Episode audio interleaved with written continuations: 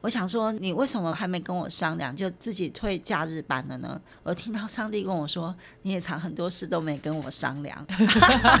工作不顺，心情郁闷，感情碰壁，求助无门，到底是谁翻转我的人生？亲爱的听众朋友，平安，欢迎收听今天的《是谁翻转我的人生》，我是节目主持人 Lin。上一集我们有邀请到俊廷哥跟如明姐来分享，就是他们从怀孕到生产一段很辛苦的过程，但是也在这个当中经历了奇妙的神迹，见证了上帝荣耀的作为。不过他们的故事还没完呢，因为非常的长，所以呢，我们今天要继续来听一听。哇，三个宝贝出生了。那接下来一路要面临养育跟教育的问题，他们又在这个过程当中怎么样的依靠上帝呢？我们再次的欢迎君婷哥、如明杰。主持人好，我是如敏，我是俊廷。大家听到他们的声音，应该已经觉得很熟悉了。我们都知道，儿女是耶和华所赐的产业哦。但是想必既然是产业，也需要好好的管理跟照顾。那所以想请君宁哥跟如明姐们分享一下，哎，到了三个孩子渐渐长大的时候，在教育上，你们曾经遇过什么样的困难？然后怎么样的呃，靠着上帝给你们的帮助跟智慧，去协助孩子在走过他们人生当中的一些困境呢？呃，其实这对双胞胎得来不易，可是我觉得他在他们的生命当中，就是呃有很多的情绪是没有办法去抒发的。比如说以恩他有自闭症，然后有过动的情况，然后姐姐她的情绪，她常常会被她自己困在情绪当中，很难走得出来。是。那所以，作为父母亲，就是像如明姐在孩子有这样的一个情绪的困扰的时候，你在这个过程当中怎么样的去陪伴他们？我记得他们还在国小的时候，其实他们蛮抗拒去安亲班的，因为可能去安亲班要常一直一直要写考卷，嗯，不仅是作业而已，考卷也不少，所以他们常跟我抗议，然后导致我跟以轩或者以真之间，他们就常常冲突不断，所以。他们就说他们不要再去安亲班了，他们要回到家里。然后其实我我抵挡了一段时间，嗯，发现很像很难去改变我们之间亲子的关系，嗯。我也记得，我觉得我我好像是那一种很强势的母亲。比如说他们在安亲班所写的作业，我回来一定还会再检查过，然后我就会跟安亲班老师说：“哎，你看这边还有错误。”我就觉得哇，我好像是那种法利赛人，我常会去揪人家的毛病。我不知道这是跟我的，因为我是学会计的，嗯，我很喜欢去抓一些毛病，嗯，好，我觉得好像在我的生命当中。我发现，因为有了孩子，我发现这是好像是神所不喜悦的事情。嗯，对我会去揪人家的小毛病，所以比如说我会揪老公的毛病，或是揪孩子们的毛病，我常会去看他们的呃他们的缺点缺点。嗯。所以我觉得，因为孩子的出生，我了解到自己生命当中很像很多的地方需要被上帝所调整的。所以我后来意识到了，然后我就跟孩子们说：“好，那你们退回来家里，那你们自己要有自律的行为，去好好用功读书。”后来以轩回到家里自己学习，我我发现他就是常常会去看喜欢的，比如说小说啊，或是漫画书啊，而且。很像很难去控制自己的时间，掌控自己的时间。然后其实我我我看到眼里，我觉得就是蛮刺眼的。就是你当初跟我说好了，好像不是这么一回事。其实我里面有很大的很大的拉扯拉扯。嗯，到底要把你们送去一个感觉可以严格管教的地方，还是说就是呃我我们要继续在家里这样陪伴你们？是对。然后后来在以轩。国小，我记得六年级要毕业考的那一次，我发现，哎，他成绩整个有提升上来。他之前在安亲班从来没有考的那么好过。我记得那一次考试，他说：“妈妈，我这次考试，我记得考六科的样子，他有五科是一百，嗯，有一科是九十几分。”我说：“哇，那。”上帝，你来亲自管教他们，好像比我去管教他们还要更厉害。是，就是渐渐在这个过程当中学习更多的放手，也更多的去肯定、跟看见、跟鼓励孩子的好的部分。是，那就俊廷哥，你的角色呢？其实刚刚如明姐有提到说，弟弟有一些就是自闭跟过动的这个这个。其实我想很多家长，如果孩子是这样子，其实也有点不知道说，哎，那这个时候我我怎么样子去陪伴这样的孩子？以恩就是从小一吧，哈，小一开始其实好像老师就有反映说，好像有一些状况啊，那时候也开始有去看医生，然后一开始好像吃了一段时间的药，但是好像没什么改善，所以也就没有再吃药。然后一直到差不多小三的时候，三年级有再换一个老师，然后那时候老师也是有反应，所以他好像也有一些状，在学校有一些状况，然后才又再去重新再回到那个医院再去做一些评估检查这样子。然后那时候是说他的确比较算是有点像过动这样的一个问题，对，然后。那刚开始我其实是希望说不要，因为我那时候也去查一些网络的资料，然后看一下，当然吃不吃药其实正反两派意见都有这样子。那我自己曾从小身体也比较不好，所以我有比较常吃药。但是我爸爸其实也是告诉我说吃药不是好事啊，所以我爸以前也是鼓励，就是我尽量不要吃药，能够有一些其他替代运动啊，或者说如果这些食补什么都还比吃药好。所以我自己也基本上也是这种立场。所以那时候我其实对让他服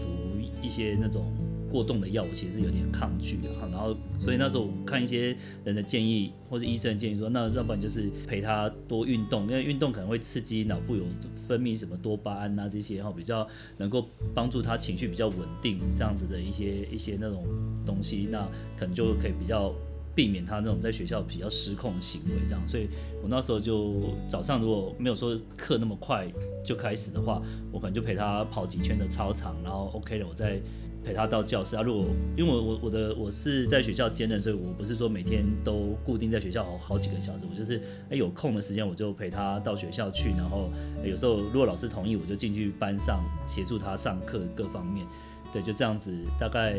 主要是希望说他就是能够比较一方面我有观察差了，然后他可能哎有我在陪的时候，他也比较不会有这些特殊的情况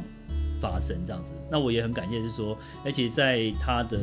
求学过程当中，其实从国小然后到现在他已经高中，其实他周遭不管是老师或者是同学，都对他还蛮能够体谅，哎，然后也都很帮忙，能够协助他的，他们其实都很照顾他这样子。我我觉得基本上他也没有让我我自己来看，我自己觉得没有特别很大的那种困扰。但我我我当然也希望说能够帮助他到能够很像一般正常的孩子，但是哎后来好像。发现之后也不是那么容易，哦，国小是有点过多，而且我到国中去看，哎，老师又说，哎，他好像是有点像自闭的倾向，就他国中就比较没有那种冲动的行为，可是到国中老师有这样反应，然后我们再去到医院看的时候，医生哎评估又说他好像是有点自闭的一个问题，因为他的确跟人家的社交是没有办法主动，然后也没有办法讲到什么。很多的话了，可能就简单的回答是可以，可是太多的交谈他是没有办法做到这样子。学习上好像到国中一方面也是课业比较重，所以会发现他学习上就是落后的程度会越来越大。对啊，那时候就像卢敏他刚才提到，就是其实他还是会对孩子有一些期待啦，那就是呃会希望说他达到，比如说考前要努力复习啊，哈这些。可是不知道为什么以恩他就是很抗拒这一块，也许是他在这里面没有感受到一些成就感，所以他就越来越排斥。呃，然后那时候其实也会有一些冲突啊，但我我我的立场，我就尽量以前刚开始我可能会变成是我跟卢米的冲突这样子，对，然后后来我们是有机会来到教会的夫妻小组，然后就是借由小组长的一些协助啊、引导，然后有一些上一些课程，哎，我就发现说，哎，其实帮助我们重新去思考在教养孩子上面，如果我们有一些冲突的时候，怎么样去调整。哎，比如说不要在孩子面前就是直接冲突，然后变成说，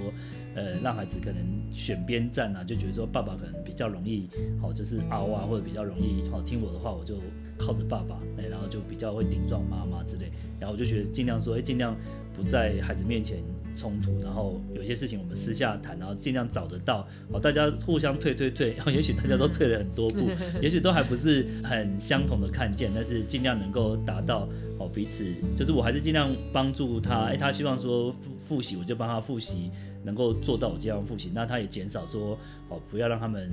一直写太多的评量，可能就是看一些考过的考卷，然后去抓一些。哦，错误的部分把它加强，这样就好，也就慢慢减少那个在教员上面因为意见不合导致的那种冲突，这样子。是，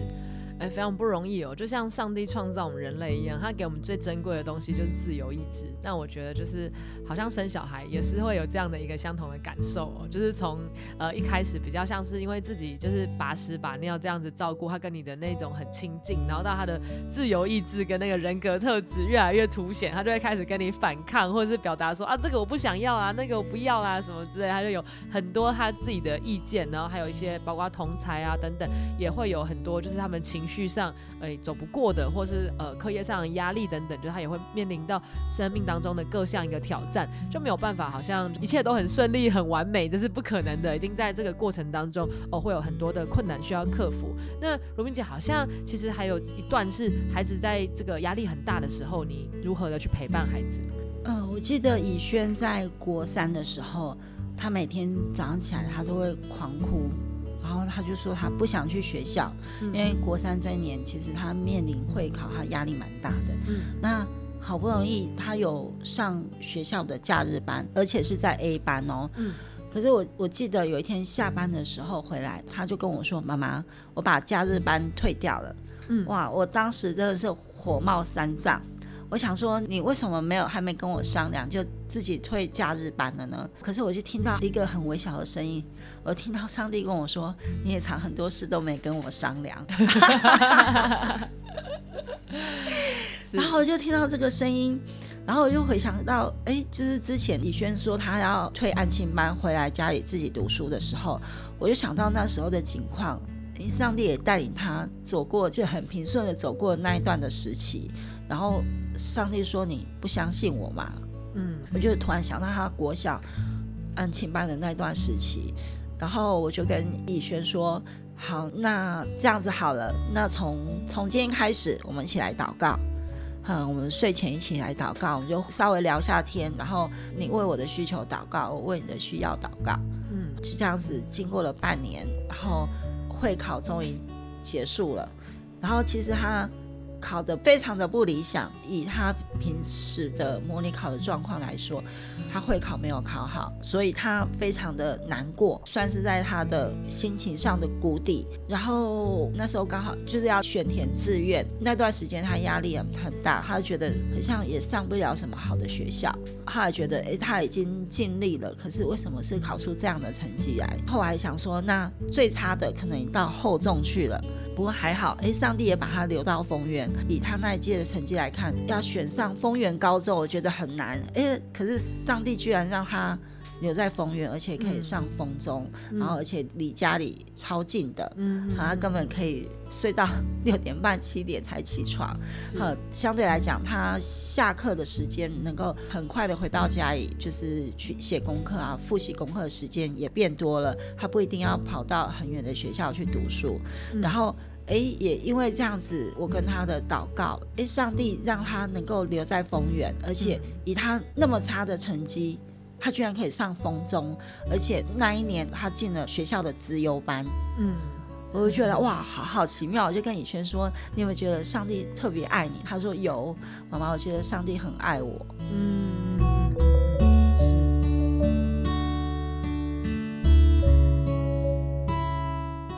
有提到，就是说，哎，双胞胎从出生啊，然后到他们后来的，其实人际上或者是说课业上，他们其实都有遇到一些状况，很需要父母亲对他们帮助。那我们最小的老幺呢，这个喜乐的恩典以真呢，不知道就是哎，在以真的呃长大的过程当中，哎，俊宁哥，你觉得就是这个孩子有什么特别的地方？然后你怎么去陪伴他的？以真他也就是像卢敏，他刚有提到，他之前也是在，就是一开始也都是在安亲班的，然后他后来也是蛮反抗在安亲班。那当然他的成绩来讲，好像没有像姐姐那么好，特别是进入到国中之后，课业越来越重的情况下，我发现他其实没有说那么喜欢读书，相对来讲没有那么喜欢读书。但是不知道为什么卢敏就妈妈好像是对他对相对于姐姐啊，或是哥哥，好像。以真他好像也没有要求的那么严格，还是什么这样？通常都是这样，因为前两个已经反抗过一轮，就是好像感觉慢慢的 越来越好像没什么降低跟放弃。对，但是其实妈妈还是很。就是有时候会念他啦，但是因为以真也真的很有自己的个性，有时候也会有一些小小的冲突，所以所以在这样情况下，我发现哎，好像以真的部分就是妈妈虽然要求，可是又没有看到成果，然后以真也有点就是放着没有特别的去。加强的那种感觉，所以所以卢敏那时候其实也蛮担心，说他将来到底要怎么办。那一直到他开始要选择高中高职的时候，就是那时候他跟我们谈的时候，他就希望走这个比较是餐饮科的部分。嗯，那我自己是其实还蛮支持他。我觉得说，如果他可以找到他自己的兴趣，虽然那时候还不就知道说他到底有没有这种天分啊，或者说到底喜不喜欢，但是我觉得总是去尝试看。因为那时候卢敏在之前做早餐店的时候，其实以真也常常都很主动去帮忙啊，然后多少也学了一些。东西，所以我觉得他至少不排斥的话，好可能会比较好一些。后来他进入到，就是后来他读的那个明台雾峰的明台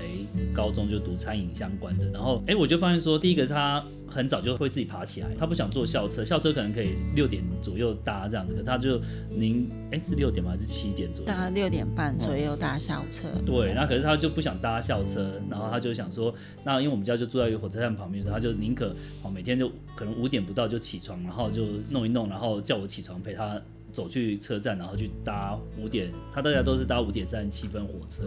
所以大概转公车七点前几乎就会到学校这样子。有时候都是全班第一个到，就是他很自动啊，就是，然后再来就是他的成绩，因为他算是高职，所以他们可能课业的压力没有那么重。然后很多考试也没有，相对来讲没有那么没可能没有像一般高中那么看重，哎，所以他就读的还不错这样子，所以也越来越有信心。像那时候卢米还跟我说，有时还他跟同学还讲说他们要考证照，然后他同学不知道怎么准备啊什么，然后还以这样跟他说没关系，那我教你这样，然后他就啊啊，你真的竟然会教人家读书，这样有点惊讶这样子。就然后我就发现说，如果孩子他其实可以找到就是他自己的兴趣的时候，哎，我觉得他会有那个动力啊，想要读，也许你都不需要逼他，对，就像。后来以正他很顺利，在一年级结束之前，他就考到烘焙啊跟那个中餐的丙级的执照。那这些都是他自己去准备、自己去看。然后我们其实几乎也没有在逼他了，那也就是那他就是一直在摸索他自己想要做的事情。然后后来之前的这个暑假，他就开始在打工，那也是在面包店做这些好跟他自己学习相关的事情这样子。然后他自己好像这周开始，他就说，哎，他又找到一个想可以去。比较便宜的去学那个做各种中餐的一些料理的一个一个课程，然后他想要自己再去加强，我就发现说，哎，他他找到兴趣之后，他真的让我们很放心，这样子，卢米就也很开心，他他的这种成长这样子吧。嗯，是，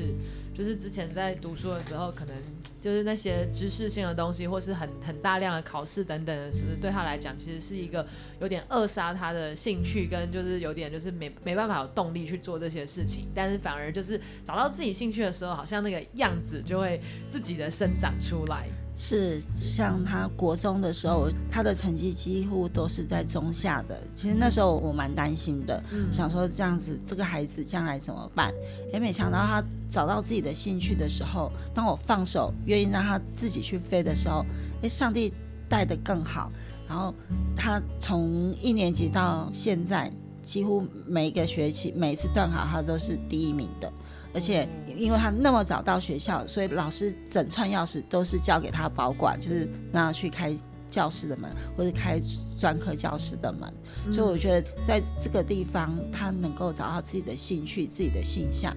我觉得对他来讲是很大的学习跟成长。嗯，是。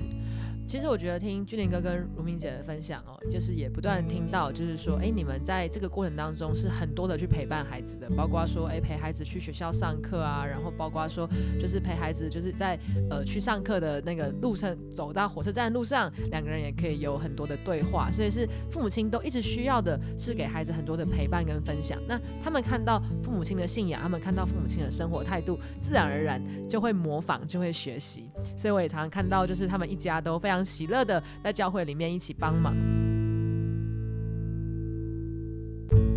那最后想请俊廷哥跟汝明姐最后可以分享哦，就是说，哎，在你们这样子呃到目前为止这样子信主，然后这样一路走来的这个恩典的过程里面，你们觉得有什么是呃很鼓励你们，然后很支持你们的经文，然后可以跟弟兄姐妹分享？那就请俊廷哥先来分享。嗯，好。呃，我分享是马太福音的二十五章，好，这边就主有他有提到说，他看到就是有人问了哈，就说哎，我们什么时候见你饿了给你吃，渴了给你喝，什么时候见你做客里留你住，或是赤身肉体给你穿，又什么时候见你病了，或是在监里来看你呢？那主要回答说，我是在告诉你们这些事，你们既坐在我这弟兄中一个最小的身上，就是坐在我身上了。嗯，对我觉得这个经文啊，就是。呃，让我们知道说，其实第一个是主，他很看重我们每一个人，然后就是即使是最小的弟兄，他都很看重。然后第二个，当主要我们也有他的那个眼光去看待每一个弟兄姐妹。那就像比如说刚才对待孩子也是这样子，因为我自己也是在学校教书，那我算是兼任老师，所以我其实一个学期其实会接触到的学生大概也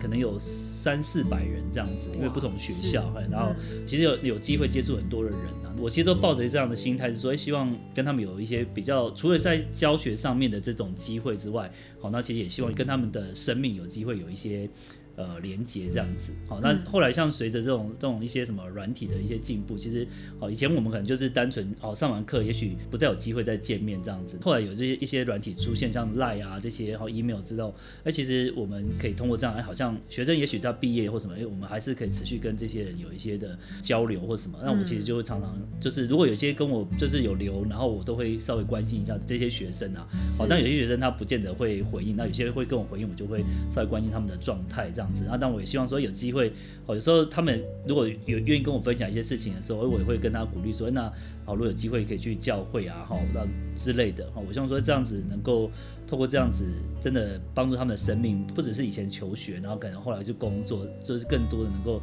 生命有机会就是连接于上帝这样子。嗯，是好。那如明姐呢？嗯，我有三段经文一直陪伴着我。嗯，就是箴言十六章九节说：“人心筹算自己的道路，唯耶和华指引他的脚步。”然后另外一章经节是菲利比书四章十三节说：“我靠着那加给我力量的，凡事都能做。”是。另外一个章节是以赛亚书四十一章十节。你不要害怕，因为我与你同在；不要惊惶，因为我是你的神，我必兼顾你，我必帮助你，我必用我公义的右手扶持你。我自己是一个就是没有那么有信心的人，可是我觉得借着上帝在我生命当中的点点滴滴，让我可以用点线面的去经历上帝。我发现，哎，上帝他不是。只是存在于圣经当中，他是我可以用生命去经历的上帝，他让我有恩典、有慈爱在我的生命当中。其实我很害怕去骑摩托车，其实我不喜欢骑摩托车，尤其是害怕进入那个地下道，因为你知道那个地下道，不论是那个车道或者是摩托车车道，它那个道路是很狭窄的。对我每次经过那个地下道那个空间，两边的那个